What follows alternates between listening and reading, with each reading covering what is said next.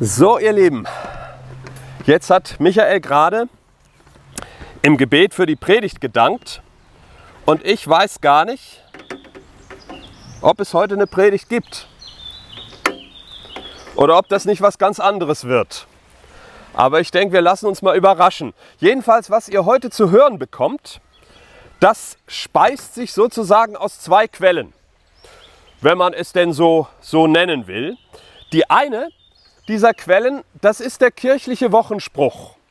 Für diese Woche, für die heute beginnende 25. Kalenderwoche, da gibt es immer so einen Wochenspruch. Und der Wochenspruch dieser Woche, den kennen wir alle gut, der heißt, der Menschensohn ist gekommen, zu suchen und selig zu machen, was verloren ist. Das steht so in Lukas Kapitel 19, Vers 10. Und bei diesem wunderbaren Satz über Jesus, und das ist jetzt die zweite Quelle, da dachte ich wieder an Yoshi. An Yoshi habe ich schon oft gedacht, obwohl einem meistens doch eher ein anderer in den Sinn kommt, wenn es um Verlorensein geht. Aber Yoshi kann davon auch erzählen und wie. Und damit hier nicht immer bloß der Pfrimbär von seinen Erlebnissen erzählt, dachte ich, ich lasse heute mal Yoshi zu Wort kommen. Ich sage dann auch noch ein bisschen was dazu, aber zuerst hat das Wort heute Yoshi. Hört mal zu, ich glaube, es könnte sich lohnen. Ich hasse ihn. Oder nee, eigentlich, eigentlich noch anders eher, ich verachte ihn. Verachten, das ist vielleicht noch krasser. Eigentlich lässt er mich ja völlig kalt. Naja, jedenfalls, ich, ich war nicht traurig, als er als er damals verschwand. Eher im Gegenteil. Vielmehr noch erleichtert, wenn ich ehrlich sein soll. Ich meine, er hatte dutzendweise trächtige Muttertiere verscherbelt und hunderte von Lämmern weit unter Preis, geldgierig wie er war. Ein richtig harter Rückschlag für unsere Zucht war das. Wir mussten fast wieder von vorne anfangen. Trotzdem, besser ohne ihn von vorne anfangen, als ihn weiter zu ertragen. Zu Hause war ein besserer Ort ohne ihn. Diese arrogante Besserwisserei von morgens bis abends. Reihenweise oberschlaue Sprüche, aber nichts dahinter. Eitel rumstolzieren, von Vaters Kamel runter mit den Beduinentöchtern flirten, heute mit dieser, morgen mit jener oder auf dem Bazar wichtigtuerisch mit dem Silbersäckchen klimpern, das konnte er gut, der aufgeblasene Angeber. Peitsche schwingend die Sklaven und lieber noch die Sklavinnen antreiben, ja, das auch. Aber nachts im Pferch, wenn eine von den Zicken werfen sollte und es nicht so recht flutschen wollte und du dir schon mal mehr als nur die Fingerspitzen schmutzig machen musst, um die, um die Kitze rauszuziehen, nee, dann war nichts zu sehen von dem feinen Herrn. Niemals. Da trieb er sich lieber mit seinen Sklavenmädels irgendwo in den Büschen rum. Und bei den Stadtleuten am Markttag den großen Scheich spielen, in weißer Leinwand und bunt gewirkter Wolle, von irgendwelchen Karawanenhökern von weit her nichtsnutziges Zeug aus Elfenbein und Alabaster einhandeln, bloß um dann in der Schenke mit denen zu Tisch zu legen und den dicken Mann zu markieren, das immer gern. Oh ja. Aber zu Hause schuften, in der Sommerhitze die Sichel schwingen oder hinterm Flug den Staub schlucken, bis dir alle Glieder dermaßen asig wehtun, dass du meinst, in deinem ganzen Leben keine Elle mehr laufen zu können. Wo denkst du hin? Er doch nicht. Morgens vor Tau und Tag eine volle Breitseite, naja, nennen wir es mal Kuhdunk, äh, in die Visage kriegen, wenn du dich gerade mal knapp aufgewacht zum Melken hinhocken willst. Nicht mit ihm. Dafür war Abbas Liebling nicht geboren. Das war unter seiner Würde die Silberstücke verdienen, die er mit vollen Händen rauswarf. Dafür war ich gut. Ich, ich durfte den Buckel krumm machen, Jahr ein, Jahr aus. Er, er war was Besseres. Nee, ich habe ihn nicht vermisst. Zornig hat es mich gemacht, richtig sauer zuzusehen, wie Abba um ihn trauerte.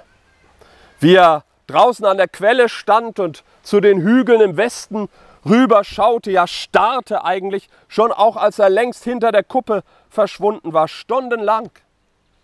Wie sein Gesicht versteinerte, wie er wochenlang kaum noch aß und im Übrigen auch das Frauengemach mied, wie er einsilbig und abwesend antwortete, wenn ich ihm von den Herden oder der Ernte erzählen wollte, wenn er überhaupt irgendwas sagte, wie er auf der einen Seite alles mir überließ, selbst unter heller Sonne kaum noch aus seiner Nachtkammer trat und andererseits so gar nichts für mich übrig zu haben schien.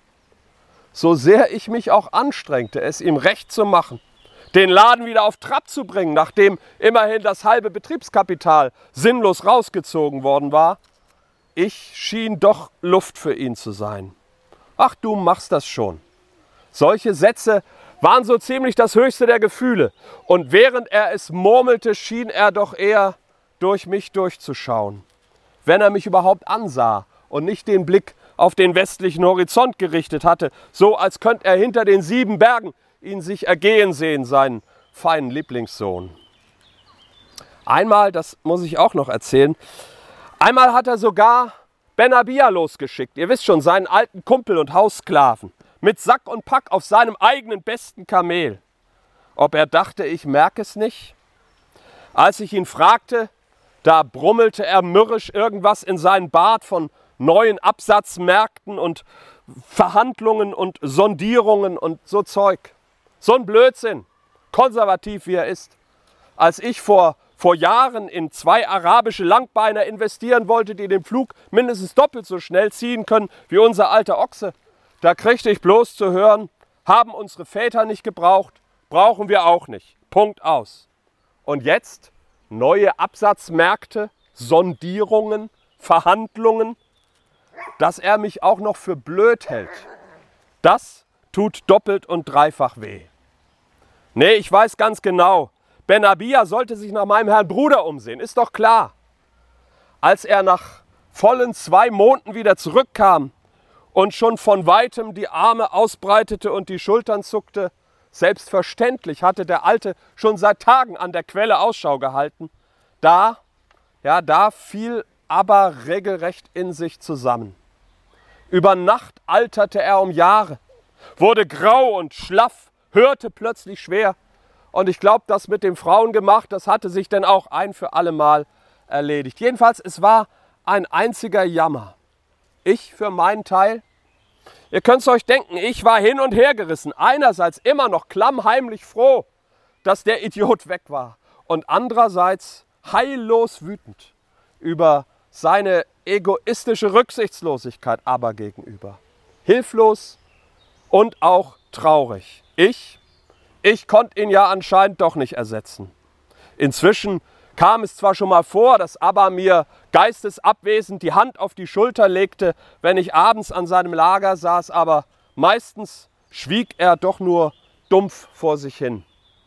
Die Trauer hatte ihn stumm gemacht, stumm und apathisch. Und ich, ich jedenfalls konnte nichts dagegen tun. Immer noch setzte er sich ab und zu draußen an die Quelle und starrte stundenlang nach Westen. Aber das, das war es dann auch so ziemlich. Ja, und dann, dann hättest du ihn mal heute sehen sollen. Weit hinterm Sonnenaufgang, da sollen sie ja an Wiedergeburt oder sowas glauben. Und wenn du das gesehen hättest, dann würdest du denen glatt recht geben kam mir regelrecht entgegengetänzelt, als ich mit dem Ochsen am Strick den Pfad entlang schlurfte und dachte, ich träume. Ich meine, ist doch so.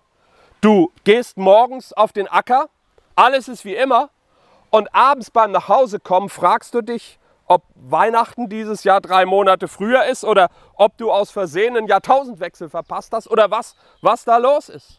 Fackeln, wuselnde Sklavinnen, geschniegelt und geschminkt, Klampfengedudel und tirillierende Flöten, ja sogar Trommelrhythmen, Stimmengewirr, fremde Kamele vom Haus, Düfte, die dir entgegenschwallen, gerade so, als wäre Grillfest beim Schafzüchterverband. Obwohl, nee, äh, kein Lamm, auch keine Ziege. Das ist Rind, Kalb, das Beste vom Besten. Du siehst Ben Abias Söhne ein Weinfass nach dem anderen aus dem Erdkeller hieven und zum Haus rollen und du verstehst die Welt nicht mehr. Bis, ja, bis es dir wie Schuppen von den Augen fällt, Als du nämlich in Abbas funkelnd glänzende, tränenfeuchte Augen schaust, als er dich schüttelt und umarmt, gar auf die Backe küsst, schweißnass und dreckstarren, wie du bist und dir den ganzen Krawall noch übertönend, atemlos ins Ohr kriegst, dass ich das noch erleben darf, dass ich das noch erlebe. Daheim, er ist wieder daheim, mein Sohn, dein Bruder, den ich in fremder Erde verscharrt wähnte. Er ist wieder da. Und dann Ärmel zupfen, komm Joschi, komm auch, komm mit mir. Joschi, das bin ich. Eigentlich Yoshiao, nach irgendeinem alten frommen König, den Abba verehrt, aber das ist egal. Mitgekommen bin ich jedenfalls nicht. Ich weiß gar nicht mehr genau. Ich glaube, es gab noch einen ziemlich lauten Wortwechsel und dann, dann habe ich den Alten einfach stehen gelassen. Den Ochsen auch, habe mich nicht mehr umgeschaut. Mir doch egal. Sollen sie ihren Kram alleine machen. Ich, ich zähle ja doch nicht. Ob ich mich abracker und für Feuer im Herd und Suppe im Topf sorge, das interessiert hier keinen. Absolut keinen. Ich glaube übrigens, das Kalb, das Sie da gerade zur Feier des Tages in großer Gesellschaft verspeisen, das habe ich bei Nacht und Nebel auf die Welt geholt. Meine Zucht, meine Arbeit. Aber dem Verschwender, dem Blödmann, dem arroganten Nichtsnutz, der in seinem ganzen Leben anderen nur Kummer und Ärger gemacht hat, dem wird es auf dem silbernen Teller serviert während ich mir auf dem Acker die Sonne auf den Pelz brennen lasse, mir hinterm Flug die Füße wund latsche und lauwarmes Brackwasser schlürfe, das nach Schimmel und, und Moder schmeckt, wird er gefeiert. Keine Zeit, einen Sklaven zu schicken und mir Bescheid zu geben, viel zu aufgeregt waren sie und wahrscheinlich voll auf beschäftigt, den Star des Tages zu salben und zu maniküren, damit er auch ja Bella Figura macht bei seiner großen Feier. Nee, wegen mir hätte er ruhig in der Fremde verrecken können. Ist doch wahr. Bloß jetzt, jetzt bin ich. Naja, der Dumme bin ich sowieso, aber, aber jetzt bin ich in der Wüste. Allein. Bloß, wenn Abbas Haus diesem Typen offen steht, was soll ich dann noch da? Das kann er doch nicht machen, ihn einfach so wieder aufzunehmen. Für mich ist er als Bruder gestorben. Ich will ihn nicht mehr sehen, hatte noch nie wirklichen Draht zu ihm. Mal ehrlich jetzt, das ist doch nicht richtig, wie er lebte, oder? Schon vorher nicht, als er noch zu Hause war und sein hochnäsiger Abgang mit Abbas Silbermünchen in der Tasse erst recht nicht Abbas und meinen von rechts wegen, denn schließlich hatte ich schon damals hundertmal mehr dafür getan als er. Das muss doch irgendwie Konsequenzen haben. Ob einer fleißig und zuverlässig ist, bescheiden seine Tage fristet und seinen Job anständig macht, oder ob er ein Luftikus ist, ein genusssüchtiger Faulpelz und Schwätzer, der nur sich selber kennt und andere schamlos für seine Zwecke ausnutzt. Ich möchte gar nicht wissen, wie vielen Mädels er das Herz gebrochen hat mit seinem charmanten Gesülze und großartigen Versprechungen. Und kaum hatte er, was er wollte, umgarnte er schon wieder die nächste. Mehr als einmal habe ich mitgekriegt, wie Emmy, ihr würdet Mutter sagen oder Mama, wie Emmy mit rot geweinten Augen aus dem Frauengemacht zum Herd schlich, wenn er wieder mal auf Tour gegangen war mit reichlich prall gefüllten Weinschläuchen im Gepäck. Letzten Endes musste es doch so kommen, wie es gekommen ist. Zwar hat Emmy nach seinem Abgang wochenlang fast nur noch vor sich hingeschluchzt, aber eigentlich war doch alles in Ordnung so. Er gehörte nicht zu uns in dieses anständige Haus, wo man mit harter Arbeit am Ende doch ganz gut lebt. Und trotzdem, nochmal, der Dumme, der Dumme bin jetzt ich. Er wird gefeiert. Wofür um alles in der Welt? Ich? Ich bin draußen. Was denkt sich aber bloß? Was denkt er sich?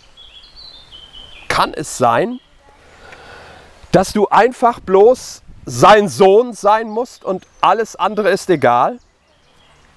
Dass es schön und gut ist, wenn du so bist wie ich, aber dass es dir unterm Strich eben auch nicht anders damit geht, als wenn du angekrochen kommst und rumheulst, aber ich habe alles verkehrt gemacht und nur Mist gebaut? Dass alles, was man im Lebenslauf aufführen oder ins Zeugnis geschrieben kriegen oder sich auch als Urkunde an die Wand hängen kann, für aber bloß Schall und Rauch ist, wenn du nur sein Kind bist? Dass er einfach nur dich lieb hat? Egal, ob es nun was loben und anzuerkennen gibt oder nicht?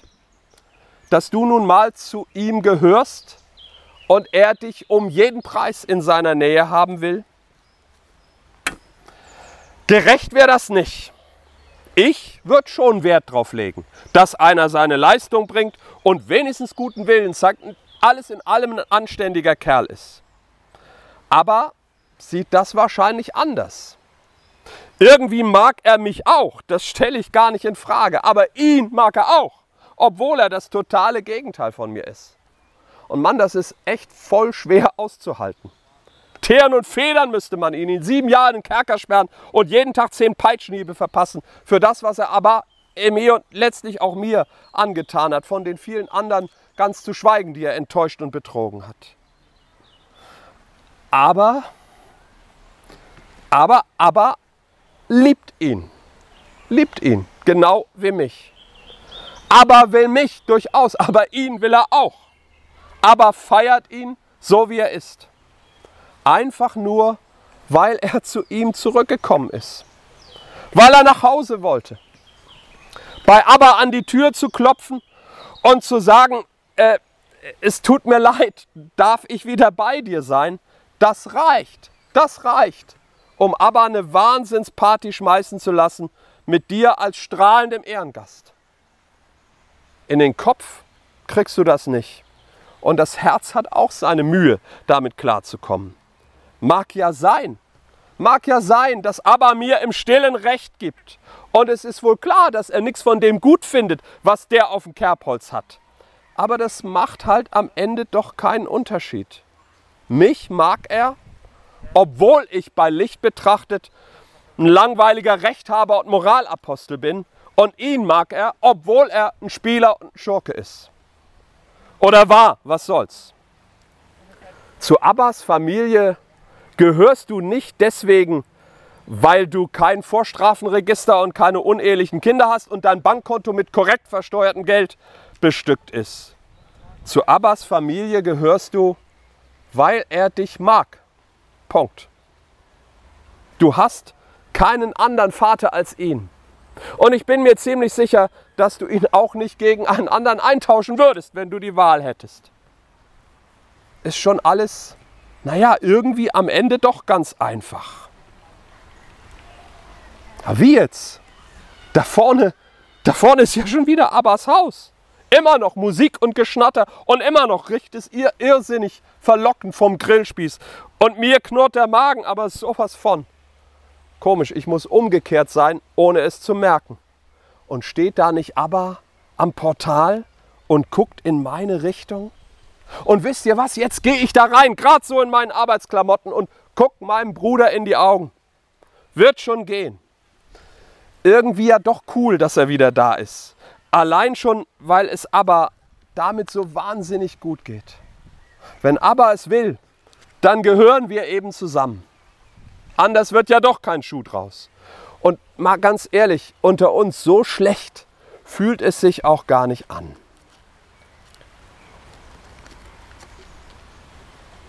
Und an dieser Stelle versagen Yoshi die Worte. Und ich frage mich, ob ich euch die Geschichte noch vorlesen muss. Ich glaube nicht. Man nennt sie das Gleichnis vom verlorenen Sohn oder besser das Gleichnis von den zwei Söhnen. Der vielleicht bekannteste Evangelientext neben der Bergpredigt nachzuschlagen, wie ihr wahrscheinlich doch wisst, in Lukas Kapitel 15. Und was die Botschaft von Abbas Erzählung heute Morgen, nein, von Yoshis Erzählung, Abba haben wir ja nur kurz gehört, was die Botschaft von Yoshis Erzählung heute Morgen ist, das liegt an dir. Für mich setzt sie zwei Akzente, die ich zum Schluss kurz markieren möchte. Und ich tue das mit zwei Zitaten von Paulus. Das erste steht in Römer 5, Vers 8 und heißt, Gott aber zeigt seine Liebe zu uns, Gerade dadurch, dass Christus für uns gestorben ist, als wir noch Sünder waren. Sünder und Sünderinnen. Leute, die Gott und sein Gebot verachteten, die ihn verspotteten und verlachten, fest davon überzeugt waren, ihn, den Erschaffer von allem, der auch die Idee zu meinem und deinem je einzigartigen Genom hatte und damit zu allem, was mich ausmacht und identifiziert, ihn überhaupt nicht zu brauchen. Leute, die sich über ihn erhaben dünkten, ihm den Rücken kehrten und ihre eigenen Wege gingen, die viel zu stolz waren, um sich auf Kinderkram wie Glauben oder Kirche oder Vater unser im Himmel einzulassen, die vielmehr Religion und speziell Christentum für die Wurzel allen Übels, mindestens eine Wurzel allen Übels in der Welt hielten und was weiß ich. Ich rede hier von mir selbst.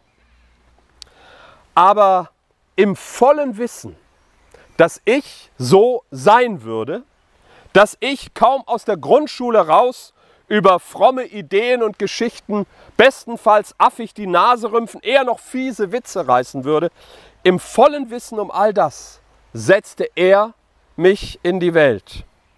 Denn das war seine Idee und nicht etwa ein autonomes Werk meiner Eltern oder so. Setzte mich in die Welt ohne jeden Zweifel daran, dass es ihn selbst in seinem Sohn Jesus Blut und Tränen, Schweiß und Schmerzen kosten würde, mich nach Hause zu holen. Ich war es ihm wert. Ich alberner Spötter, ich törichter Lästerer, ich notorischer Lügner, ich Sünder. Er wollte nicht ohne mich sein. Er will die Ewigkeit in seinem Himmel nicht ohne mich leben. Ich, ich hätte das für einen wie mich nicht getan. Aber schon. So ist er. Nie hätte es mir zugestanden, dass er Jesus für mich hingab. Aber er tat es. Er tat es. Das zweite Pauluswort steht auch im Römerbrief. Kapitel 15, Vers 7. Ich lese es wie immer nach einer etwas altmodisch klingenden Übersetzung der Elberfelder, weil die es am besten auf den Punkt bringt. Dort steht, nehmt einander auf, wie auch Christus euch aufgenommen hat, zu Gottes Herrlichkeit.